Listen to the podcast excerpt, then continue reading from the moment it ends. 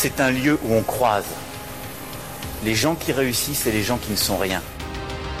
Et donc voilà, moi je suis avec les gens, on est heureux et tout va bien. On met un pognon de dingue dans des, dans des minima sociaux, les gens ils sont quand même pauvres. On n'en sort pas. Eh bien c'est ça, on a tout misé sur l'esprit start-up. Je crois qu'on a besoin d'un peu d'égalité, d'un peu de liberté, parce que c'est quoi la devise française? Liberté, égalité, fraternité. Eh ben, banco, voilà. Nous, c'est ça ce qu'on va essayer de faire. Top. Bienvenue dans La République inaltérable, la balade de diffusion politique libre, incisive et sans concession du monde moderne avec Alexis Paulin. Bonjour Alexis. Salut Antoine. Comment vas-tu? Alors, T'es déjà allé prendre un premier café, une première bière au bistrot du coin? Comment ça se passe? Écoute, je suis en résidence à Maubeuge, euh, à la scène nationale du Manège. Donc, euh, il y a un bar qui s'est ouvert euh, en face, le, au Bon Vin Français. Alors, j'ai pas encore pu y aller, mais je peux dire qu'il y avait du monde. hein. C'était Maubeuge, c'était la folie hier soir. Hmm. Et est-ce que tu et est-ce que tu as installé Stop Covid? Eh bien non, pourquoi? Pourquoi faire? Ah, je, je, je sais pas. Non, je voulais en parler un tout petit peu. Évidemment, on va parler des États-Unis aujourd'hui, mais un tout petit peu parce qu'ils Ouais. nous ont- ils nous ont vendu du rêve jusqu'au bout. hein. Il y a pas eu, il y a eu pas mal d'enfumage et d'arrangement avec la réalité euh, de la part de, bah, notre- principalement de Cédric O. Et puis hier, quand même, l'annonce de la sortie de l'app à midi. euh, le truc qu'il faut pas faire quand tu sors une app, annoncer une heure évidemment, mais eux l'ont fait. Euh, c'était, je crois que j'ai relevé, c'est vers vers 4h30 disponible sur Android et puis vers 18 ou 19h sur iOS. Très bien. Alors, apparemment, euh, de ce que j'ai compris, ils, ils auraient commencé à faire des tests de montée en charge à midi et quart. Euh, sur certains trucs. Et puis ce serait peut-être le, le petit bout de captcha Google qu'ils ont mis dans leur app souveraine où ils voulaient pas se servir de Google qui a du mal à tenir la charge. C'est assez rigolo. Euh, et puis en- entre deux, ils auraient aussi euh, j'ai regardé ce matin un petit peu les spécialistes qui disent qu'ils ont changé un peu des, des bouts d'infrastructure du coup pour résoudre le problème, mais c'est des trucs qui sont pas très conformes à l'avis de la CNIL. Donc c'est bien. Je pense qu'on va encore bien rigoler là dans les dans les semaines qui viennent. Mais ça m'étonne parce que tu dis tenir la charge, mais il y a autant de gens que ça qui l'ont téléchargé ce truc? Ah alors euh, le alors Cédrico ce matin se fait tous les plateaux en disant 600 000 téléchargements. Après on sait ce que ça vaut, hein, les chiffres annoncés par les développeurs Ouais. d'applications. Par contre euh, on on a on a les chiffres. Hein, je sais pas si t'as vu de ce que ça va nous coûter euh, parce que c'était bénévole. Hein, c'était bénévole, c'était tout à fait bénévole. euh, Vas-y. sont- Fais-moi mal. ils ont le cœur sous- sur la main, tous ces gens-là. Donc, ouais, bon, par contre, euh, 200 000 à 300 000 euros pour maintenir et héberger, c'est c'est- pas les prix. Hein. C'est- pas les prix. Mais non, c'est pas les prix, c'est quoi ce délire? Ça coûte pas. Non, mais ils nous prennent vraiment pour des cons. Hein. Non mais tu sais c'est- le truc vieux comme le monde pour vendre du logiciel. hein. Non non pas cher mon logiciel pas cher. Par contre l'abonnement pour la maintenance derrière, euh, ouh ça- bah, voilà bah, c'est ça c'est bénévole mais par contre euh, ouais 300 000 balles de- par mois. Euh, C'était le, le petit point pour Stop Covid. Je rappelle que vous pouvez retrouver l'épisode précédent de La République inaltérable dans toutes les apps de podcast et sur lemondemoderne.media. Je voulais faire un petit point quand même euh, sur euh, les derniers épisodes. Vous pourrez réécouter la présentation du livre de Claudine Cordani avec une interview de l'autrice qui a été diffusée samedi pour introduire une lecture en feuilleton du livre en question, plus l'introduction de l'ouvrage. Vous pourrez également écouter le club de lundi matin euh, avec Martial, Antoine et toi, Alexis, qu'on avait placé au Shogun, la boîte de nuit du monde moderne. Alors certains auditeurs ont été gênés hein, par l'ambiance technoïde en Voilà. fond sonore qui était de mauvais goût. Euh, on en convient, il n'y a pas de souci. Et en même temps, c'est un des clubs qui a été le plus écouté depuis le début du de ce rendez-vous hebdo. Donc euh, bon, on va voir. Le Shogun, c'est Ah vrai ouais, ouais, Bah, ouais. forcément. Attends, tu connais un club ouvert 24-24, open bar 24-24, pas de physio, tu peux amener ton boire et ton manger. Est-ce que tu connais ça? Et croyez-moi, quand j'ai dit que le shogun du monde moderne, ce serait sous la mousse qu'on trouverait le candidat de 2022, je l'ai pas dit à la légère. Je vous invite tous à venir dès qu'on va ouvrir ce club, parce que bon là c'était virtuel, mais ça va être de la folie, mes petits chéris. Voilà, de la folie. Euh, et un petit point sur le programme à venir. Samedi, c'est le quatrième épisode de Crime sous Creek avec l'association Crimalt euh, consacré au cybercrime. Euh, voilà, passionnant comme d'habitude avec euh, Carole et Fabrice. Aujourd'hui, on va parler des États-Unis et des violences policières, bien sûr, mais avant ça, Alexis, as-tu une recommandation de lecture, d'écoute ou de visionnage pour nos auditeurs? Pas du tout. Là, je suis euh, coupé du monde en train de, de, de- de réviser mon texte. Euh, euh, désolé, j'ai pas. Non. Non, mais c'est c'est pas grave. Moi, j'ai ce qu'il faut. Je vais vous conseiller de lire le livre de Stephen Levy, Facebook The Inside Story, qui est sorti fin février. euh, pour l'instant en anglais, mais c'est le genre de bouquin qui va être traduit rapidement en français, je pense. Euh, Lévy, c'est un des auteurs américains les plus réputés quand il s'agit d'écrire sur la tech. Euh, en plus, euh, alors, il a travaillé pour de nombreux magazines prestigieux. En ce moment, il est chez Wired. Facebook lui a donné un accès privilégié sur plusieurs années aux employés actuels, euh, aux archives et aussi à Zuckerberg et autres pour raconter l'histoire de l'entreprise. Euh, il la raconte en gros de la naissance de Zuckerberg parce que c'est ça, ça commence là euh, jusqu'à fin 2019. Euh, donc c'est un pavé. Hein, c'est c'est une lecture qui prend un peu de temps. Moi, je l'ai lu pendant le confinement. Quand on connaît un peu Facebook, il n'y a rien de fondamentalement nouveau, mais tout l'intérêt réside dans les détails et la documentation qu'il a eu forcément. Bah, en résumé, c'est encore bien pire que ce qu'on pouvait imaginer. Euh, le fondateur du réseau social se croit tellement intouchable et génial qu'il a visiblement rien refusé comme accès à Lévy, notamment tous les passages sur l'hypercroissance qui ne se soucie pas des conséquences dans le monde réel de, bah, de sa vision euh, de con- con- connecter le monde entier pour son bien, évidemment. Euh, je voulais en parler aujourd'hui parce que, euh, chose encore impensable au moment de la publication du bouquin il y a quelques mois, Zuckerberg est remis en cause au sein de son empire sur lequel il a un contrôle total. Vous avez certainement entendu la semaine dernière, Twitter avait commencé à signaler au public les tweets euh, appelant à la violence de Trump. Trump a réagi avec un décret s'attaquant de façon assez baroque aux droits des réseaux sociaux. Je vais, je vais pas vous refaire le, détail là. Euh, en ayant lu Lévy, la stratégie de Trump est assez évidente. En fait, il s'en fout de Twitter. Il veut juste que Zuckerberg se tienne tranquille d'ici les élections de novembre. hein. C'est sur Facebook qu'il fait son business de désinformation avec la pub, etc. J'en discutais avec un autre lecteur de Lévy ce week-end et j'ai vu un article de Zenet Tufexi, je sais pas si tu connais euh, Alexis, qui est un des spécialistes de, ces choses-là, dans The Atlantic, je vous mets le lien dans les notes de l'épisode, il disait la même chose de façon euh, vraiment brillante, très claire, argumentée, Euh, vraiment un, modèle de, journalisme et de recherche que je vous invite à lire. Trump a donc bien compris comment jouer sur la peur de Zuckerberg d'apparaître comme anticonservateur, hein, ça on, on connaît ces arguments-là. Euh, et Zuckerberg s'enfonce tout seul et il se retrouve avec euh, chose comme je disais qui était in- incroyable il y a encore quelques quelques jours avec euh, des employés de Facebook qui s'affichent sur les autres réseaux sociaux en disant j'en peux plus je m'en vais des gens qui, qui s'en vont vraiment. Euh, des petits jeunes qui voyaient un premier contrat un premier boulot chez Facebook comme le Graal pour leur CV qui ont signé un contrat et qui allait commencer dans quelques semaines qui disent bah en fait non je viens pas. Euh, ça commence à être vraiment chaud on a vu Zuckerberg euh, qui appelle, euh, qui appelle Trump euh, au téléphone pour en discuter, tout va bien. Et en lisant tout ça dans la presse américaine, j'ai eu l'impression de relire l'ordre du jour d'Éric Villard qui raconte comment les grands industriels allemands sont, sont bien accommodés du nazisme parce que c'était bon pour les affaires. Zuckerberg est en train de passer pour un facilitateur du fascisme trumpien en marche. hein. Bon, il l'était depuis longtemps, mais quand ça commence à faire des remous en interne, c'est chaud. Évidemment, on va, parler des États-Unis. C'est compliqué, euh, surtout vu d'ici. Qu'est-ce que tu retires de cette première semaine de, révolte euh, suite à la mort de George Floyd, un Afro-Américain tué par un policier lors d'une interpellation à Minneapolis? Pour un soupçon de billets de 20 dollars contrefaits. Euh, J'ai entendu sur une radio du service public euh, France bien français que la haine anti-noire s'était réveillée à cette occasion. Euh, on rappellera à toute fin utile aux journalistes adeptes de ce genre de formule toute faite que pour se réveiller, il faut déjà s'être endormi. Je crois que c'est le- le- l'étincelle que beaucoup attendaient. Alors, faut pas, faut pas se leurrer. Il, y a, évidemment un jeu politique derrière, au-delà des Black Lives Matter, euh, des démocrates pour 2020 pour empêcher euh, une réélection de Donald Trump et rendre la situation ingérable. D'ailleurs, c'est pour ça que Trump s'énerve autant en disant Mais si vous gérez pas, moi j'envoie l'armée, je vais tout faire, démerdez-vous, parce qu'il sait très bien qu'il joue sa réélection sur ce coup-là. Euh, mais ça dit plus profondément le malaise euh, au cœur de la société américaine.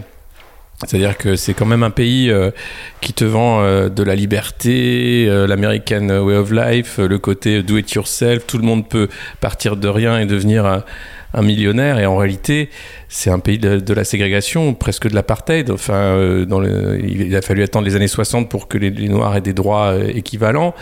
Euh, on voit bien que en réalité, il n'en est rien. Il y a, une, pauvreté. Quand, il y a eu les, premières émeutes du Watts dans les années 60, un rapport avait été rendu en disant euh, bon si on veut agir il faut agir sur l'éducation il faut agir sur les minima sociaux il faut agir sur euh, euh, bah, en fait tout, ce qui fait ghetto quoi et, aider ces populations à augmenter leur niveau de vie et, rien n'a été fait depuis. On, se retrouve dans une situation qui est la même où on a des pays des Amériques des États-Unis d'Amérique qui sont très désunis et, euh, et, et, et la bannière Black Lives Matter permet de, de, le remontrer. Et, et, alors, c'est. C'est marrant parce qu'il y a, y a eu la campagne de Bernie Sanders, euh, il y, a, y a beaucoup de choses qui font que l'idée socialiste fait son chemin aux États-Unis. Euh, C'était le grand Satan quand même, c'est le truc où il fallait surtout pas. Mais ce Black Lives Matter, ces manifestations dans les villes, il y a quand même derrière une lutte des classes évidente euh, pour certains. Alors pour d'autres non, hein, c'est des émeutes, euh, ils veulent des, des écrans plats, ils s'en foutent. euh, euh, c'est l'occasion de, de, de faire n'importe quoi, l'anarchie, le chaos.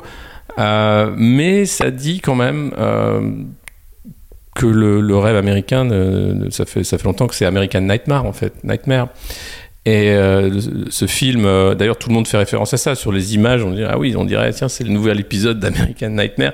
La- L'armée à, Washington, Trump dans son bunker, plus de 130 villes, je crois, qui sont maintenant euh, soulevées contre, contre ce président et, contre l'injustice au cœur de la société américaine. Toutes les, les, soulèvements qu'il y a eu par le passé, que ce soit le, Watts, que ce soit Los Angeles après le tabassage de Rodney King, ça dure euh, une semaine généralement. Il y a une cinquantaine de morts quand la, garde civile, l'armée intervient. Et puis euh, on n'en parle plus. On en parle pendant un an, euh, voilà, on va dire oh là là, il faut faire des trucs. Et puis on, attend euh, les 10 ans, 15 ans plus tard. Mais là, on est, euh, euh, je pense, au-delà de ça, parce que c'est la présidence de Donald Trump, parce que il souhaite pas du tout euh, faire euh, un geste de, de concorde. euh, il veut mater la révolte euh, et point barre. Et ça va être compliqué, je pense. Euh, et derrière, il y a, un mouvement plus profond. euh, parce que Black Lives Matter, je crois que c'est 2013, euh, sur euh, encore l'assassinat d'un jeune euh, qui n'avait rien fait, euh, simplement tué par un, voisin hein, qui, faisait des, des rondes de vigilance, qu'il a trouvé louche alors qu'il était là avec son père, euh, en fait, qui visitait sa petite amie. Euh, Enfin, faut voir le, degré de violence et, euh, c'est c'est pas je je pense que c'est quelque chose de- de profond. On verra si ça dure encore cette semaine, combien de villes, comment, quelle va être la réponse, mais évidemment, si on regarde ce qui s'est passé par le passé, c'est la violence, la réponse, c'est la répression. Et, euh, je ne sais pas si, ça va être le cas cette fois-ci, parce que c'est une année électorale. Et Trump est bien coincé en réalité pour, pour répondre correctement. C'est le rappeur euh, Ice-T qui est depuis longtemps engagé euh, contre les violences policières, euh, évidemment, euh, qui insiste vraiment beaucoup cette semaine. Je trouvais ça intéressant sur le fait, euh, surtout quand ça, que ça vienne de lui, sur le fait que que c'était pas qu'il fallait surtout pas prendre ça comme une comme une guerre raciale et que c'est aussi c'est aussi une guerre sociale et, les, et le Covid a évidemment amplifié les choses. On sait très bien que dans, dans les aides de- du gouvernement américain, ça a été largement documenté. Euh, les, bah, les minorités ont, ont pas du tout été aidées ont été laissées, euh, laissées à leur sort et forcément et ça amplifie le truc. Mais bien sûr, ça commence, euh, ça commence sur, euh, sur les violences policières. Et enfin, les grands médias français découvrent ces violences policières après que leur reporter ait été visé par des tirs et des lacrymos dans les manifs pour pas grand chose. Ils se rendent compte aussi, et chose incroyable, que les policiers américains provoquent des manifestants pacifiques pour que ça dégénère.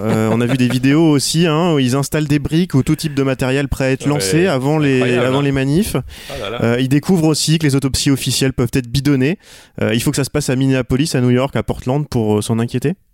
Mais c'est le, c'est le bloc bourgeois, c'est génial. C'est, euh, euh, tu, tu, tu te rends compte en fait le silence évocateur hein, de, des, des, des, des, gens comme Anne Sinclair, les gens autorisés, tu vois, à donner le là de la pensée euh, correcte, hein, du politiquement correct, qui ont été très pudiques, hein, qui ont mis un an avant de, d'évoquer quand même des violences policières, un peu comme ça sur le bout des doigts, et qui là s'empressent de dénoncer cet ignoble Trump qui utilise la force, qui réprime. Mais euh, quand, on dit depuis le début que Trump et Macron sont les mêmes, euh, alors certains, euh, bien sûr, s'en rendent compte parce que ça crève les yeux littéralement, comme, comme le disait Léonard Vincent, un, de nos amis habitués du monde moderne. Il, faut être stupide pour pas voir que ce sont les mêmes. Alors il y en a un qui, est, qui a un discours marketing peu évolué, hein, c'est I'm the best, je vous vends le meilleur, machin, c'est Trump. Puis il y en a un autre qui a un discours très enrobé, euh, chevau- chevaucher le tigre, etc. Mais ils vendent la même soupe, c'est-à-dire euh, euh, un ordre immuable où les riches s'enrichissent, les inégalités se creusent et où si tu ne veux pas obéir, tu seras bah, tu seras réprimé comme, un, comme un vilain petit garçon, quoi, mis au coin, et frappé. Enfin, et, et- ces régimes de, de- des inégalités, ces régimes du désordre, parce que c'est ça, c'est-à-dire sans justice, pas de paix, pas de paix sociale. Euh, ils sont vraiment en bout de course. Euh, hi- hier, il y avait euh, la manifestation pour la jus- justice pour Adama pour Adama Traoré, de- devant le tribunal de, Paris, il y avait plus de 20 000 personnes, alors que la préfecture avait interdit la manifestation, qu'on n'a pas le droit de se, réunir à plus de 10 personnes. C'est dire que les gens n'ont plus peur. Ils s'en foutent. Le Covid aussi. Enfin là, il y avait, des masques, pas de masques. Enfin, tout le monde était là. Mais ce que ça dit, c'est que ce régime-là ne fait plus peur. Euh, le nombre est en train de, de, de, de, renverser la, donne. Et c'était incroyable de voir euh, sur les plateaux des chaînes d'infos comme ça pédalait dans la smoule. Euh, il y avait la porte-parole de la préfecture qui disait que tout était sous contrôle, alors que BFM montrait les images de feu sous le périph'. Enfin. Et donc, c'est genre tout va très bien, Madame la Marquise. Bien sûr. Personne du gouvernement pour, pour dire quoi que ce soit, parce qu'on ne peut rien dire. C'est-à-dire que euh, on peut pas être contre justice pour Adama. Euh, alors, il y en a un qui trouve que Adama est un dangereux criminel, que sa famille, etc. Oui, il a. il- Ah, on ne peut rien dire, sauf ceux, oh, sauf ceux qui disent depuis longtemps qu'on ne peut rien dire. hein. Zemmour et compagnie, ça y va sur les plateaux Oui, de télé, y a pas voilà. de souci. hein. Zemmour, quand même, j'a- j'attends que le CSA bouge un doigt, enfin, c'est pas son truc, hein, qui a encore fait de la, désinformation, il fait ça en, en quotidienne, hein, euh, sur le fait que euh, c'était les Noirs qui tuaient massivement les Blancs aux États-Unis, c'est faux. Euh, donc il sort des chiffres de son chapeau, personne ne le reprend, c'est- extrêmement fatigant. Ouais, puis la veille, la veille, il a expliqué, ou quelques jours avant, j'ai vu ça, il a repris les éléments de langage du, de certains du Rassemblement National, a expliqué que George Floyd, quand même, il avait un casier Oui, judiciaire, donc bon, euh, ouais, donc donc on, donc on peut mettre, Oui. on peut lui mettre deux flics sur le dos et un et un avec le et un avec le genou sur la gorge, tout va bien. C'est attends, il avait quand même un casier, quoi. Non, mais ce qui est génial, c'est que Zemmour fait des recherches sur euh, George Floyd, le- le- le- la victime, et il oublie de faire des recherches. Enfin, il les a fait, mais il oublie de mentionner que Derek Chauvin, le policier qui a, qui a tué, euh, qui fait partie de ceux qui ont tué George Floyd, a aussi un casier judiciaire pour violence. Euh, qui, donc, donc c'est vraiment orienté une, une, une infosphère pour, pour euh, surtout dire que voilà, le, mal est là, le mal vient de là, il n'y a pas de violence policière. Ce que disait Macron, moi j'aime pas trop le terme de violence policière. Là on parle d'émeutiers, euh, alors que la manifestation était pacifiste hier soir sur, sur justice pour Adama, mais évidemment à la fin ça dégénère comme d'habitude. Donc vraiment c'est la fin d'un cycle quoi. C'est c'est euh, c'est à dire que ce mensonge euh, malgré tous les efforts hein, euh, en quotidienne pour dire que voilà Macron est génial que c'est super que tout va bien qu'il faut obéir qu'il faut faut bien télécharger Stop Covid il y, a vraiment mais deux réalités. Alors la France est un petit pays ça nous sauve euh, mais imagine aux États-Unis euh, la taille d'un continent les gens ne vivent pas du tout les mêmes réalités Hier, tu m'avais envoyé cette, cette image là de de, euh, de, de, de team macroniste qui se présente à la mairie euh, de Rennes, euh, où ils se congratulaient d'avoir fait, d'a- d'avoir déconfiné en terrasse des cafés pour parler d'inclusion, etc. Euh, ils se rendent pas compte euh, que en parallèle, il y, avait, il, y avait, il y avait des manifestations monstres dans toute la France, en soutien bien sûr à Black Lives Matter et à Adama Traoré. C'est-à-dire que c'est, c'est, ça, ça peut pas tenir longtemps en fait. Tu parles de petits pays, on est quand même censé être le pays des droits de l'homme qui, qui, montre un peu la voie, sauf qu'on se retrouve dans une situation où de jour en jour, le fou qui tweet depuis le bunker de la Maison Blanche fait gazer des manifestants pour aller se faire prendre en photo devant une église et va pas tarder à déployer l'armée, fait tout ça dans le silence le plus assourdissant qu'on peut imaginer de la part des autres world leaders, là il n'y a pas que Macron, mais notre président de la violence euh, fait partie de ceux qui ne disent rien, évidemment, Euh, mais parce que tu le dis, on, est, bah, on, est, on se retrouve, on se retrouve à être très mal placé pour donner ce genre de leçons. Mais c'est 50 degrés de violence, c'est-à-dire que euh, que ce soit le Chili, que ce soit les États-Unis, que ce soit la France, l'ordre oligarchique, c'est-à-dire le, petit rien, cette petite clique qui, qui possède le pouvoir, ne, tient que sur la violence. Et, euh, et, et- à un moment, euh, la violence, tu peux pas, tu peux tabasser euh, 50, 100, 200. Quand tu arrives à 20 000, 200 000, 1 million de manifestants, c'est fini. C'est game over, tu peux pas. Euh, donc c'est le nombre qui, qui, qui, commence à, faire peur et c'est pour ça euh, euh, qu'on veut surtout prolonger les lois d'exception en France et on va bien faire en sorte que les, on, sera toujours pas plus de 10 euh, dans l'espace public parce que la peur est, la peur est réelle. Le, le- qu'ils viennent me chercher, c'est toujours dans toutes les têtes. C'est ce que font les manifestants euh, à Washington. Ils sont devant les grilles de la Maison Blanche. Trump est, exfiltré dans son bunker. Ça rappelle décembre 2018. Euh, c'est exactement la même chose. Euh, enfin, 2019, faut rappeler 10 pays où les populations sont dans la rue. des pays à feu et à sang contre les élites corrompues. Ils demandent la justice. Le Liban, l'Irak, le Chili. et et- on n'en a quasiment pas parlé. Mais l'heure, et, ça, euh, c'est pas, pas nouveau, euh, c'est ce que dit euh, David Graber, on est dans un temps révolutionnaire. Depuis Occupy Wall Street et même un peu avant, on est en train de rentrer dans autre chose où les élites autoproclamées, ceux qui s'appellent les élites, ne gèrent plus rien, sont incapables de répondre aux attentes des populations, sauf par la violence. Et, c'est aussi pour ça que je parlais de Facebook comme facilitateur tout à l'heure. On a un gros problème d'information, désinformation, à commencer par ce que raconte Trump qui ne prend bah, aucune responsabilité, il en veut surtout pas. Il fait qu'écrire le scénario de sa télé-réalité qui doit le mener à la réélection au mois de novembre. Et c'est bien le problème parce qu'à force de le prendre pour un clown et de ne pas prendre la menace qu'il représente au sérieux, on se demande maintenant bah, où il va s'arrêter, hein, maintenant que tout le monde l'a laissé faire un peu n'importe quoi. On se souvient d'ailleurs qu'il appelait il y a quelques semaines les milices suprémacistes à libérer les États gouvernés par des démocrates du confinement autoritaire. Euh, la liberté, Ouais. c'était de pouvoir aller se faire couper les cheveux, et les messages complotistes passent auprès de, bah, de ces gens-là, évidemment, avec ces histoires de- d'antifa et compagnie. On parlait de Facebook tout à l'heure. Euh, Kevin Rose du New York Times a scruté les articles euh, les plus lus sur le réseau social et les plus partagés euh, sur le réseau social de Zuckerberg ce week-end et il résumait ça comme ça dans un tweet. Si Facebook a été votre seule source d'infos et que vous avez vu uniquement les liens les plus partagés sur la plateforme, vous penseriez que ce qu'il s'est passé ce week-end est une attaque gratuite et violente contre les forces de l'ordre par un groupe terroriste d'ultra-gauche. Un peu comme si vous regardiez les médias voilà. français pendant la crise des Gilets jaunes, en quelque sorte avec ses factieux et ses pareil. vicieux. Euh, peu importe que la grande majorité des rassemblements se soit fait dans le calme et que la plupart des débordements semblent être lancés par les flics, il y a quand même pas mal de journaux américains qui le disent, ça maintenant. Hum, ouais. La violence permet d'évacuer la discussion de fond sur les inégalités euh, raciales et sociales. hein, le- les, les deux sont liés, on le disait tout à l'heure. Comment est-ce qu'on peut sortir de cet engrenage-là et de ces réalités alternatives qui existent en parallèle mais qui ne se rencontrent jamais? Est-ce que le, le nombre là peut finir par euh, vaincre ça et...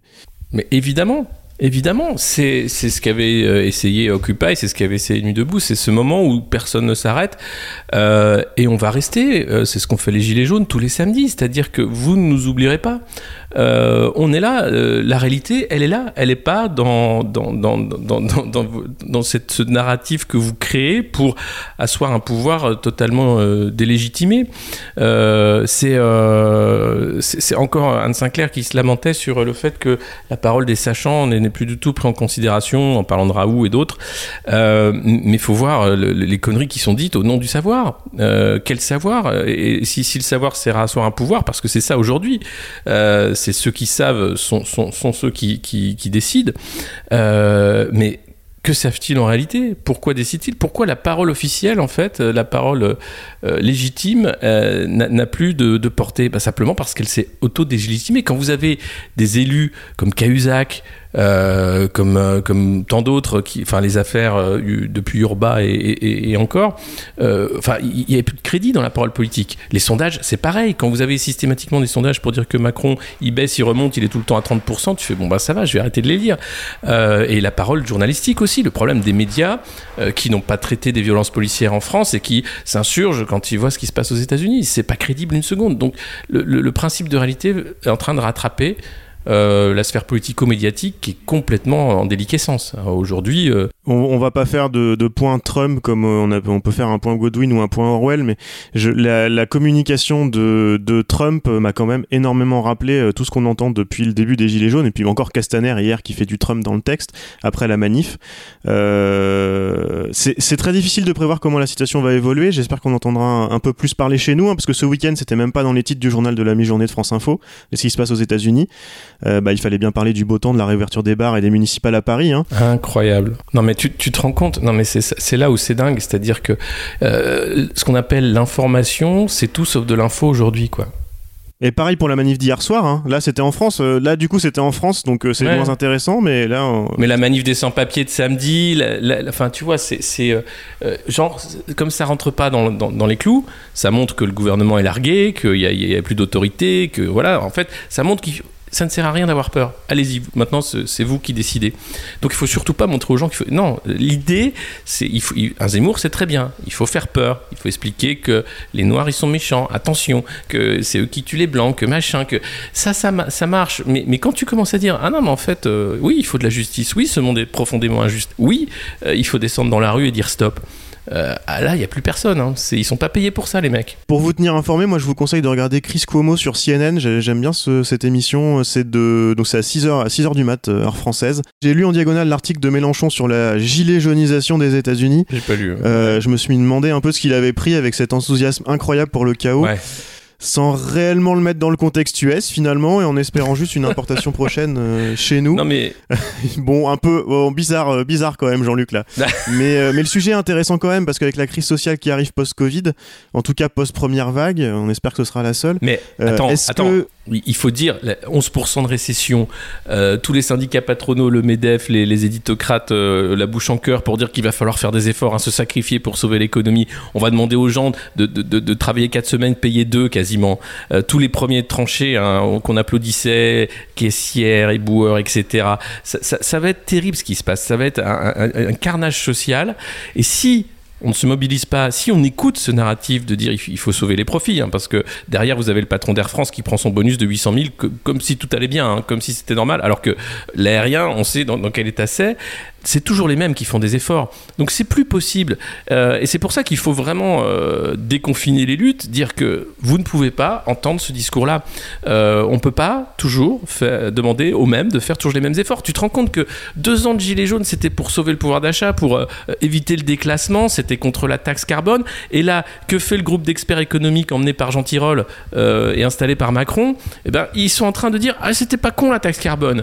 Ah oui, puis il va falloir, il va falloir négocier branche par branche pour, euh, pour limiter les salaires, hein, parce que voilà, puis ce serait bien que les Français, ben, ils nous filent leurs économies, parce que sinon ça va pas repartir. Mais ça ne repartira pas, les gars. Euh, deux mois de confinement, vous allez avoir des faillites en cascade, un nombre de chômeurs terrible. Donc il faut trouver une autre solution plutôt que le carnage social. Mais ils en sont incapables. Quand tu vois ce groupe d'économistes orthodoxes qui, n'ont pas d'idée, c'est-à-dire que c'est de la pensée magique, c'est de l'incantation, croissance, machin, etc. On va foutre en l'air les objectifs climatiques qui sont déjà très faibles euh, et, on va foutre en l'air des familles entières parce qu'on va les pousser dans la précarité par principe. Parce que, encore une fois, la pauvreté, c'est un choix politique. On peut faire autrement oui, on peut faire autrement. Et, et, c'est pas avec les, leaders qu'on a aujourd'hui qu'on va faire autrement. Malheureusement, c'est vraiment pas le moment. Donc, c'est aux populations, effectivement, de prendre le pouvoir, de, de, renverser la table et, de changer les règles du jeu en disant je ne joue plus à ce jeu de con. Voilà. Top